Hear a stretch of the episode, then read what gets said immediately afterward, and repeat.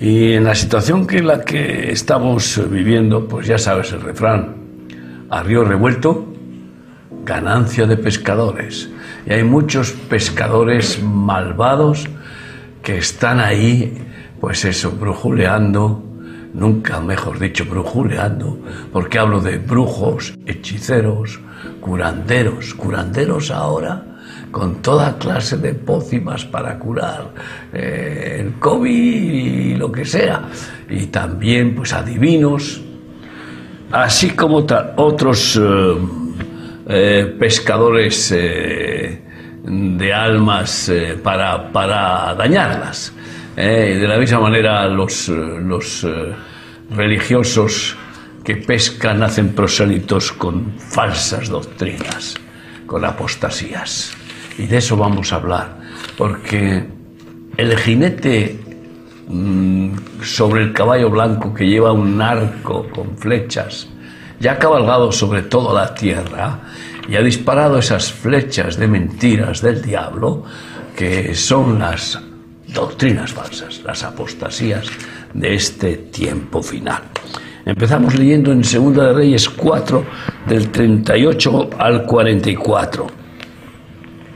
Eliseo volvió a Gilgal cuando había una gran hambre en la tierra y los hijos de los profetas estaban con él, por lo que dijo a su criado, pon una olla grande y haz potaje para los hijos de los profetas. Y salió uno al campo a recoger hierbas, y halló una como parra montés, y de ella llenó su falda de calabazas silvestres. Volvió y las cortó en la olla del potaje, pues no sabía lo que era. Después sirvió para que comieran los hombres, pero sucedió que comiendo ellos de aquel guisado gritaron, Varón de Dios, hay muerte en esta olla. Y no lo pudieron comer. Entonces dijo, Traed harina, y la esparció en la olla y dijo, Da de comer a la gente. Y no hubo más mal en la olla. Es un tremendo ejemplo del peligro que hay en la comida que comemos, tanto para el cuerpo como para el alma. Pero aquí el símil está bien claro que nos da una enseñanza de, de cuántos comen eh, veneno para el alma. ¿Eh? letra que, mata. Fíjate qué insensato el que recortó las, las calabazas, no sabía lo que era y sin embargo, a pesar de que no sabía lo que era, lo echó en la olla, ¿no? Así hay muchos que predican y no saben lo que predican. Así hay muchos que eh, agarran y eh, toman de otros enseñanzas que les parecen originales y, y, y, van y para hacerse los geniales predicadores pues la sueltan eh, y, resulta que están matando almas, están envenenando oh, personas espiritualmente y, les roban la fe, las matan eh, espiritualmente. Entonces, eh, ¿cuántos asesinos con, con la espada de la boca, con las palabras ¿eh? Eh, pues se desvían a, las personas hacia el infierno y, las, eh, las separan claramente de, la revelación auténtica de la verdad de Dios, ¿no? Y, y los llevan en camino de oscuridad y de muerte, porque ese es el plan del diablo, robar, matar y destruir. Y utiliza muchos a muchos apóstatas. Eh, en, la, historia de la humanidad ha habido multitud de sectas diabólicas que han surgido precisamente eh, por estos eh, astutos apóstatas que han seducido a las almas con esas desviaciones, generalmente dándoles un alimento complaciente es decir, una doctrina que no es tan eh, aguda como la espada de dos filos de la palabra de Dios y que no, y que no compromete tanto, pero, pero hasta que los matan, ¿no? Pero con qué motivaciones, ¿verdad? Eso es el tema. ¿Con qué motivaciones Pues te- ya sabes qué motivaciones hay, pues para dominarlos y, Y para, para- ordeñarlos, claro, y para tenerles eh, ahí eh, seducidos y sacarles Sí, los por- diezmos, las ofrendas y lo que, y lo que sea. Y por ¿no? vanidad también, incluso religiosa, ¿no? Por conseguir tener iglesias llenas o por. No solo por dinero, que también van juntas las dos cosas, ¿no? Sí, generalmente eh, ambición de dinero, es la raíz principal, y de poder eh, y, de, y, de, fama, ¿no? Eh, eh para satisfacer su vanagloria, ¿no? Pero eh, vemos que antes de que venga Cristo, muchos ya están diciendo, el Señor viene pronto, es verdad, pero antes eh, tendría, tenía que manifestarse la, la apostasía, como está escrito en 2 de Tesalonicenses 2, del 1 al 3. Y ya se está manifestando, vamos, viajamos, ¿verdad? Y vemos por todo el mundo, pues unas doctrinas eh, diabólicas que arrastran a multitudes que se quedan embelesadas con, con esos prestidigitadores de púlpito, eh, púlpitos muy, muy lujosos generalmente. Segunda de Tesalonicenses 2, del 1 al 3, dice así. Pero con respecto a la venida de nuestro Señor Jesucristo y nuestra reunión con Él, os rogamos, hermanos, que no os dejéis mover fácilmente de vuestro modo de pensar, ni os conturbéis ni por espíritu, ni por palabra, ni por carta, como si fuera nuestra, en el sentido de que el día del Señor está cerca. Nadie os engañe en ninguna manera, porque no vendrá si que antes venga la apostasía y se manifieste el hombre de pecado, el hijo de perdición. Tiene que, tenía que venir la apostasía y el anticristo antes de que venga Jesús. Y la apostasía ya está, ya está expandiéndose por toda la tierra de- de- con, eh, con miles eh, de, de facetas eh, maléficas, ¿no?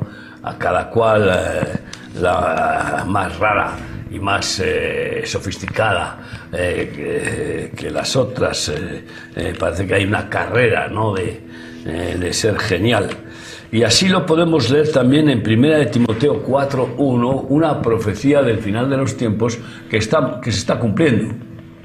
Pero el Espíritu dice claramente que en los postreros tiempos algunos apostatarán de la fe escuchando a espíritus engañadores y a doctrinas de demonios. escuchando a espíritus engañadores y a doctrinas de demonios. Y estos dicen que apostatarán de la fe, ¿eh?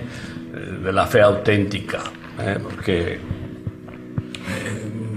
tendrán una fe humana, una fe carnal, sentimental o diabólica, y que es falsa, claro, porque la única fe verdadera es la que viene de Jesucristo, ¿no? Y vamos a hablar de algunas de estas apostasías, de algunas de estas, eh, bueno, pues, doctrinas de demonios, ¿no? Y, y vemos lo que dijo Jesús en Lucas 12.1, por ejemplo. En esto, juntándose por millares la multitud, tanto que unos a otros se atropellaban, comenzó a decir a sus discípulos primeramente, guardaos de la levadura de los fariseos, que es la hipocresía. Sí, la hipocresía. Guardaos de la levadura de los fariseos. Eh, Los fariseos, eh, como sabéis, eh, eran los que gobernaban la religión israelita, eran los ortodoxos dominadores, aunque a veces conseguían imponerse sobre ellos los saduceos, pero siempre generalmente prevalecían los fariseos, ¿no? Y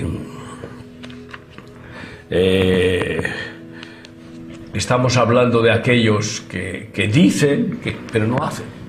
Y por lo tanto eh, es un testimonio terrible, porque los que oyen sus palabras, que son buenas, bíblicas, y ven luego sus hechos, pues hacen lo mismo también. Se vuelven hipócritas de tal palo, tal astilla. Entonces tú fíjate eh, que eh, qué multiplicación de hipócritas, ¿no? Eh, habladores, pero no hacedores, engañadores, ¿no? Y bueno, pues eh, en, en, Mateo 15, versículo 7, hasta, hasta el 9 dice así. Hipócritas, bien profetizó de vosotros Isaías cuando dijo, Este pueblo de labios me honra, pero su corazón está lejos de mí, pues en vano me honran enseñando como doctrinas mandamientos de hombres. Sí, en lugar de mandamientos divinos y en lugar de enseñar con el testimonio, con el ejemplo, pues eh, estamos viendo eh, que aquí eh, Jesús habla de Isaías que lo profetiza varias veces sobre, sobre las consecuencias eh, que cosechan los hipócritas. Y Jesús les dijo, dice, ponéis cargas pesadas sobre los hombros de los hombres y ni vosotros ni con un dedo las movéis, ¿no? Hipócritas, ¿no? Les llama. Exacto. Y ese es el corazón del, hipócrita. ¿no? Cargar a los demás con cargas que ellos no llevan, eh, decir que hagan los demás lo que ellos no, no hacen, pero lo, lo, más trágico es con los labios honrar a Dios, pero el corazón está lejos de mm. Dios el corazón estar en el dinero, en los placeres terrenales, etc. Eh, así que, eh, y eh, la honra que le dan a Dios enseñando doctrinas de mandamientos humanos, religiosos, pues es basura para Dios, no, le, no, le, no la recibe. Jesús dijo, Mateo 16, 6. Jesús les dijo, mirad, guardaos de la levadura de los fariseos y de los saduceos. Aquí añade la de los saduceos. Ya había dicho antes, repite otra vez de guardarse de la levadura de los fariseos. Como sabemos, en la Pascua en Pesaj se come el pan sin levadura, porque la levadura infla, fermenta la masa y la da una apariencia falsa. Eh, deforma la realidad y exagera el volumen eh, eh, y, la apariencia. Y entonces pues eh, está diciendo que nosotros tenemos que ser tal cual, con toda sinceridad, y, no poner levadura eh, en nuestra vida, eh, y, menos en la palabra de Dios, en el pan del cielo, en el pan de vida.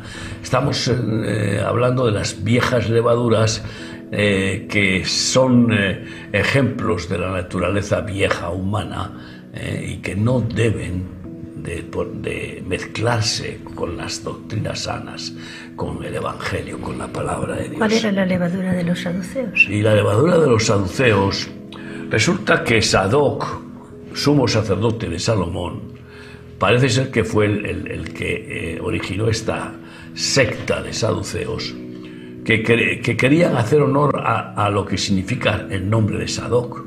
Significa justicia, justicieros, hombres justos. Y, y claro, aparentando justicia, ¿no? Resulta que en realidad eran los poderosos, los ricos, representaba la corte, a la corte de los ricos.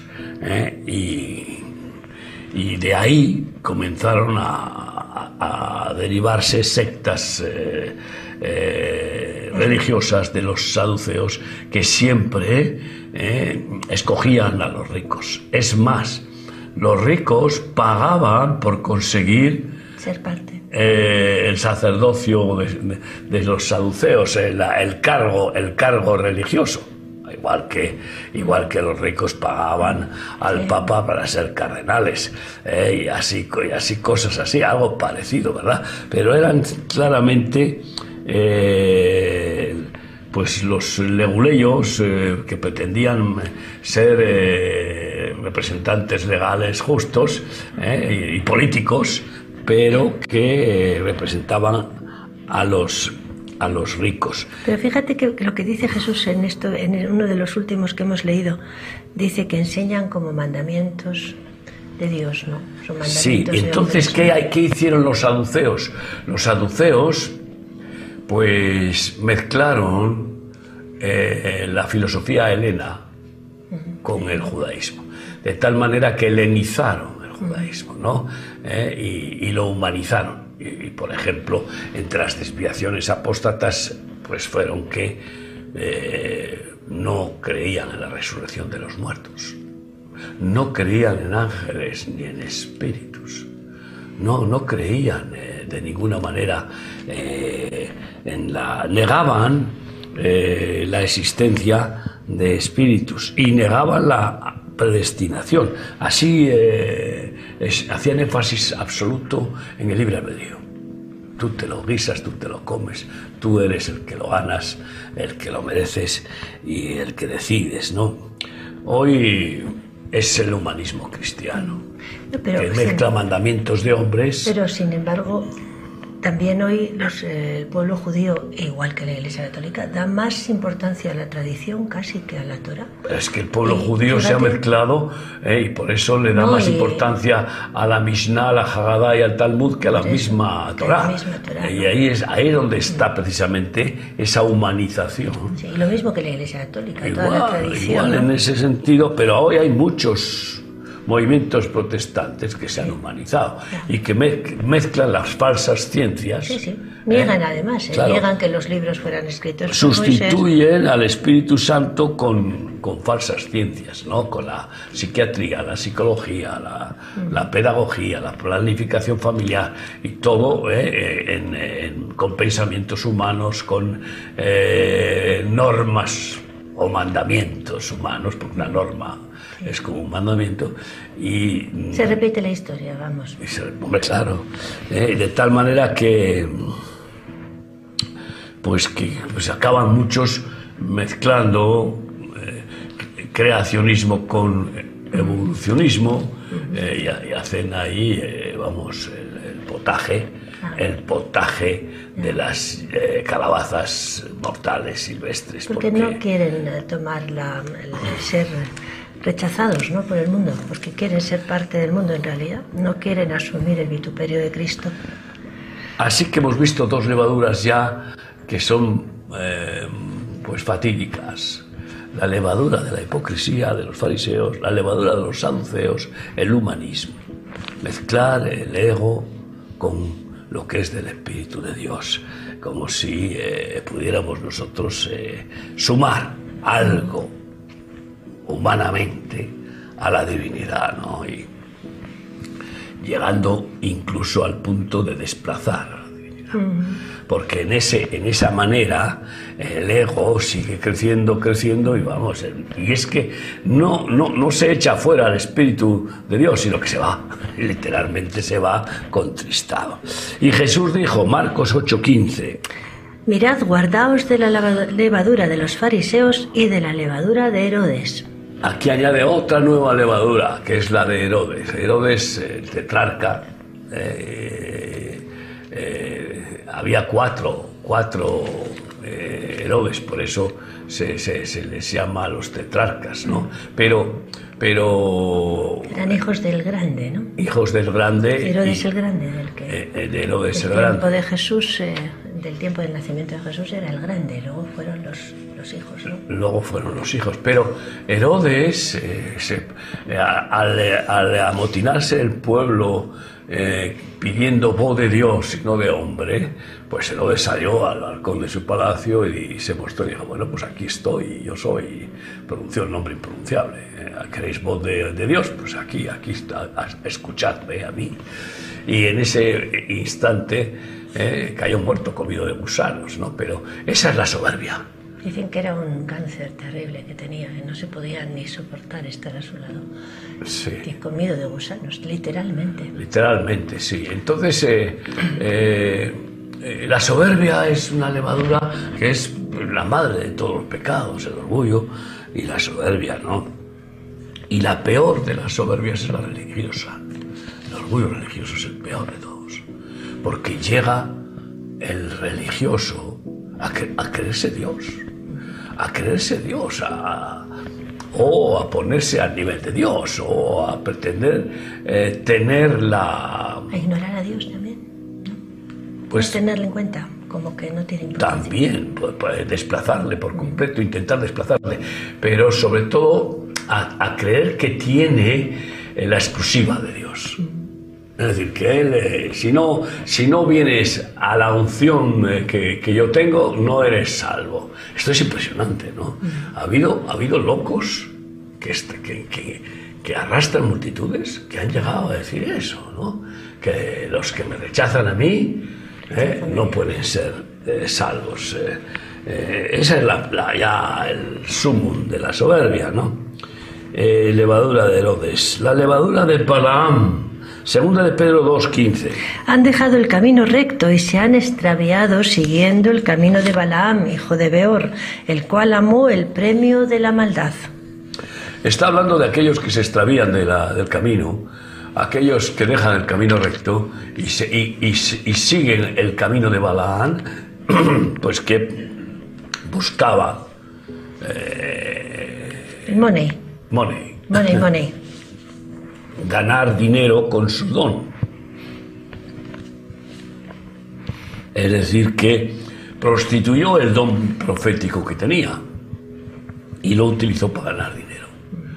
Eh, y, cuántos? Pues esta, esta levadura de Balaán ha hecho estragos. O sea, es, es algo tan inmenso lo que hoy se llama la teología de la prosperidad, ¿eh? que- que- claro que Dios da prosperidad, pero la usan para justificar el enriquecimiento, la vida de lujo y despilfarro vergonzosamente. Y pues estos son los que ignoran lo que dice 1 de Timoteo 6, 9 y 10. Porque los que quieren enriquecerse caen en tentación y lazo y en muchas codicias, necias y dañosas, que hunden a los hombres en destrucción y perdición. Porque raíz de todos los males es el amor al dinero, el cual, codiciando algunos, se extraviaron de la fe y fueron traspasados de muchos dolores. Es terrible las consecuencias que, que cosechan aquellos que se desvían por codicia como, como Balán. Balán acabó siendo asesinado, eh, pero eh, la realidad es que se extravían del Pero- camino por el amor al dinero. Pero cuánto daño causó a Balaam al pueblo de Israel. Causó un daño terrible dando consejos totalmente corrompidos. Sí, pero sin embargo cuando iba a dar la profecía contra Israel no podía. No podía. no podía y tuvo que, que desistir eh, y daba y Dios le, le, le- le usaba delante de los enemigos para bendecir a Israel una y otra vez Eh, aunque él estaba dispuesto y había cobrado el lucro para, para satisfacer al rey enemigo de Israel no pero no podía lo cierto es que ahora mismo yo creo que es la levadura que más ha leudado la humanidad religiosa. Eh, y no solo en, en las iglesias evangélicas, sino en todas las religiones eh, que, que- que- bueno, pues eh, hacen prosélitos de la humanidad. Y seguimos con levaduras, la de Jezabel, Apocalipsis 2, 19 y 20. Yo conozco tus obras y amor y fe y servicio y tu paciencia y que tus obras postreras son más que las primeras, pero tengo unas pocas cosas contra ti, que toleras que esa mujer Jezabel, que se dice profetisa, enseñe y seduzca a mis siervos a fornicar y a comer cosas sacrificadas a los ídolos. Está dando el mensaje a la iglesia de, de Tiátira eh, y Jezabel, pues ya sabemos que, era, eh, que, aparece en, los libros de los reyes y que era la mujer del rey Acab, sumo sacerdotisa eh, de, bueno, de la diosa Sera. Eh, y, que pues llegó a dominaba a los hombres, incluso indujo a su marido el rey para que pudiera asesinar a- Elías. no, eh, bueno, ella quiso asesi- asesinar a Elías y no pudo, pero a este a, A Nabot. a, a Nabot, a Nabot, que fue fiel y no quería darle su viña al rey. Pero eh, Jezabel eh, está hoy también eh, dominando en, en multitud de iglesias, porque como el hombre se, está, se ha hecho más cómodo, más cobarde, más eh, eh, pues eh, conservador, pues deja que las mujeres avancen, que son más intrépidas, más valientes, más sufridoras, más sacrificadoras, y le rinden la autoridad a las mujeres.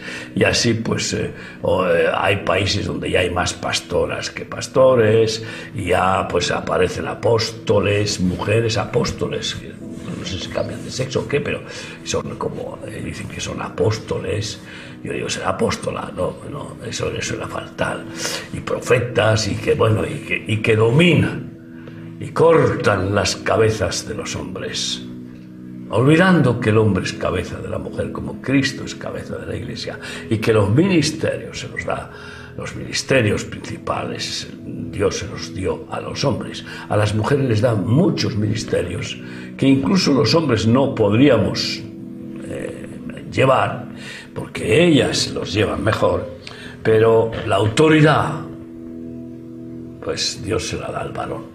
Y por eso en un matrimonio la autoridad la tiene el esposo y padre. ¿eh? Mujer tiene su parte de autoridad delegada y, claro, no puede haber dos cabezas. ¿eh? Es curioso que, que en todas las eh, agrupaciones políticas y sociales, empresariales, económicas, hay una cabeza. Y, sin embargo, esta situación feminista quiere que, que los matrimonios sean dos cabezas, ¿no? En fin, vaya desconcierto para, los hijos, y eso es lo que está pasando. En cualquier caso, esta levadura de Jezabel está robando la autoridad a los varones y está conduciendo a que mujeres gobiernen e induzcan a las más disparatadas falsedades doctrinales. Porque una descabezada es lo que eh, bueno, es víctima fácil del enemigo para que pueda inducirla a ser genial, porque además es que la mujer es más original, más sensible, más artista y más genial que el hombre. El hombre es más zoquete. Entonces, pues vamos, ahí, ahí viene... Pero es que todo este pensamiento antipatriarcal, ahora está de moda ir contra los patriarcas, ¿no?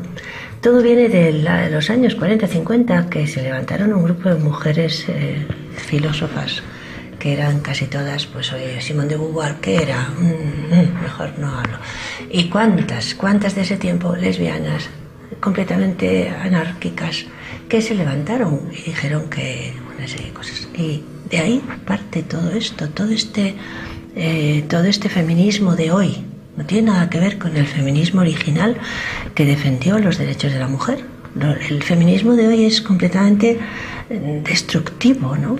Y a toda la familia y parte, parte de ahí, de unas cuantas mujeres filósofas, entre comillas, vamos, terribles, terribles. Sus propias vidas eran terribles, eran devastadoras y todo lo que escribieron en ese tiempo pues fue devastador la levadura de, Jezabel y muchas apostasías que hoy se han ido mezclando con estas levaduras viejas, satánicas, para mm, eh, dar a comer calabazas de falsas doctrinas a multitudes, ¿eh? como por ejemplo la teología de la superfe. Es decir, si tú tienes fe, lo puedes, lo puedes todo. No hay nada puedes todo. ¿Qué quieres? Lo que quieras. ¿Eh? Somos hijos del rey. Pues, ¿qué quieres? ¿Un Mercedes último modelo? Pues claro, es tuyo. ¿Eh? No puedes nunca estar enfermo. No, tú no puedes estar enfermo. Si tienes fe, no. Eh, si estás enfermo es que no tienes fe. Eso es. Si estás enfermo es que no, sí. eres malo. Claro, ¿eh? y si eh, estás pasando una situación de necesidad, porque Dios te está capacitando en la necesidad, no, no, no, no, no, eso no es de Dios. Tú no tienes fe. Esto es terrible, ¿eh? la superfe que está formando los supermanes evangélicos y las superwomans evangélicas que, van eh, de triunfadores por el mundo y que sus predicaciones son todas alter ego, son todas de ensalzamiento del ego humano. tú puedes, tú vales, tú eres lo máximo, etcétera, etcétera, y que están envenenando los corazones con, con una fantasía religiosa ¿eh? de superfe. Y luego cuando viene el fracaso porque Dios no respalda, pues entonces a quejarse. Mira lo que dice, olvidan esta gente lo que dice Romanos 12.3.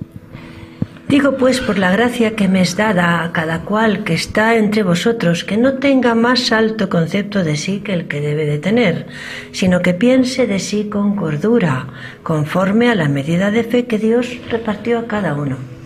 La medida de fe, que no es la misma para cada, para cada persona, porque es Dios quien la regala y la da en la medida que quiere a cada cual, como quiere. Y, claro, pues eh, eh, si uno es una vasija de aceite, pues tiene que medir eh, la capacidad de la vasija, cuánto aceite hay. La vasija es de, es de dos litros, pues no puede caber más que dos litros. Y, no es lo mismo que la de cinco. Pero en cualquier caso estamos hablando de medida de fe. Que por supuesto, en la gracia de Dios, Él la puede hacer crecer porque ese es, el plan divino de eh, edificarnos, eh, perfeccionarnos para llegar a la estatura de la fe de Cristo, a la fe de Cristo, 100%. Pero ahora, ser tan soberbio de decir que tienes, que tienes la misma fe de Cristo, eh, pues es que, es, que es, alucinante. Pues es que muchos hablan como si fueran Cristo. pronunciando el yo soy el, y cuando se habla de que vamos de triunfo en triunfo, de poder en poder, de gloria en gloria, pues, eh, pues no hay ningún sufrimiento. Si sufres es que no tienes fe. No puedes sufrir nada. Tienes que, no puedes tener ningún, ningún problema. Eres, eres Dios ya.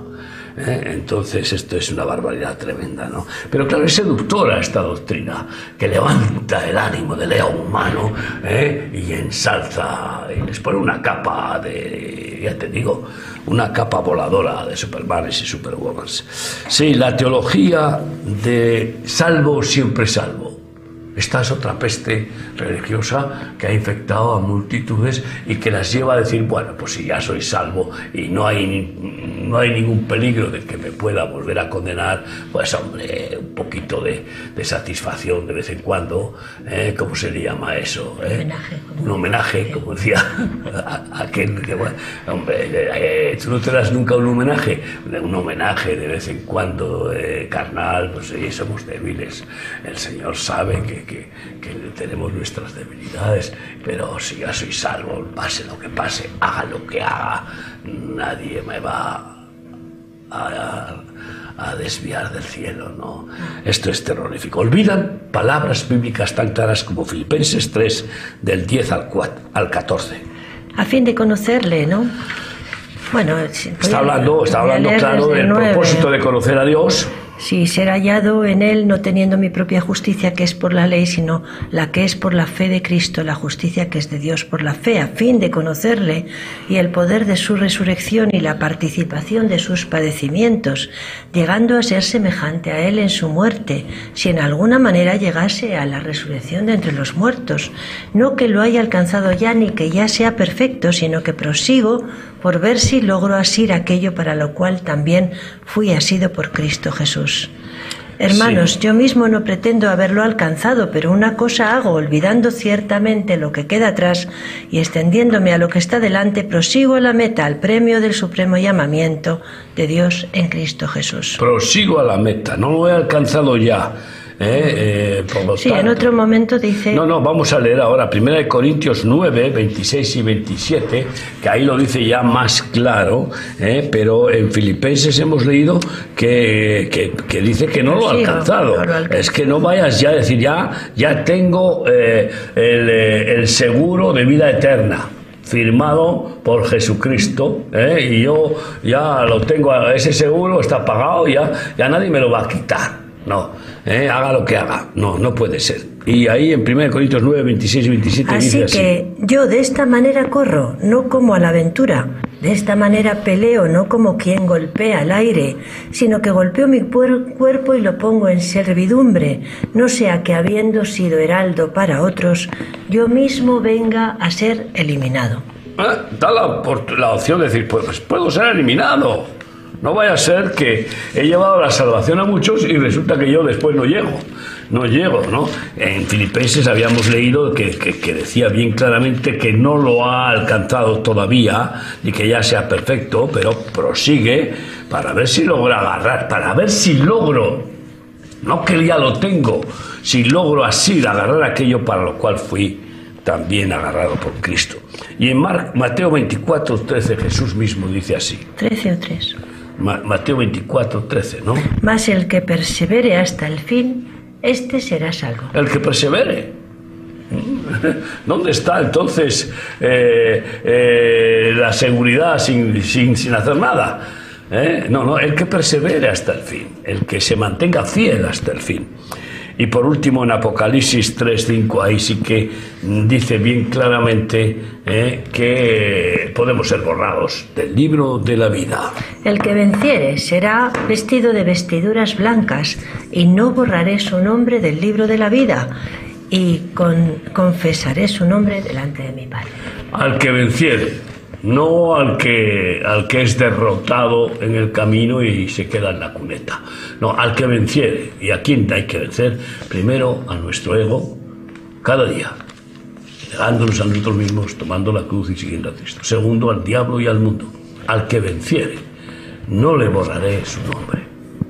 Por lo tanto, puede ser borrado. Cuando venían los discípulos regocijándose, de que echaban demonios regocijados más bien de que vuestros nombres estén escritos en el libro de la vida.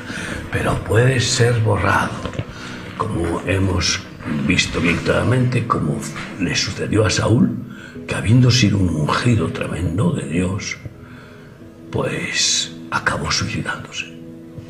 Oremos, Padre, en el nombre de Jesús, guárdanos de nosotros mismos, del diablo, del mundo, y que seamos panes sin levaduras, como el pan del cielo que es tu Hijo amado, Cristo Jesús. Seamos mm, mensajeros de tus verdades, sin eh, aditivos humanos terrenales, ni, y mucho menos diabólicos, sino limpios y puros de la palabra de Dios, mensajeros de tu verdad y nada más que tu palabra. Y así no envenenaremos a nadie y nosotros mismos nos mantendremos bien alimentados espiritualmente y fortalecidos por medio de tu espíritu. Bendice a todos los que han oído el programa y edifícalos y guárdalos de las apostasías, Padre. Que no entre ninguna vieja levadura en sus corazones. Gracias en el nombre de Cristo. Amén. A la paz de Dios y hasta el próximo programa, si Dios quiere. Estamos contigo.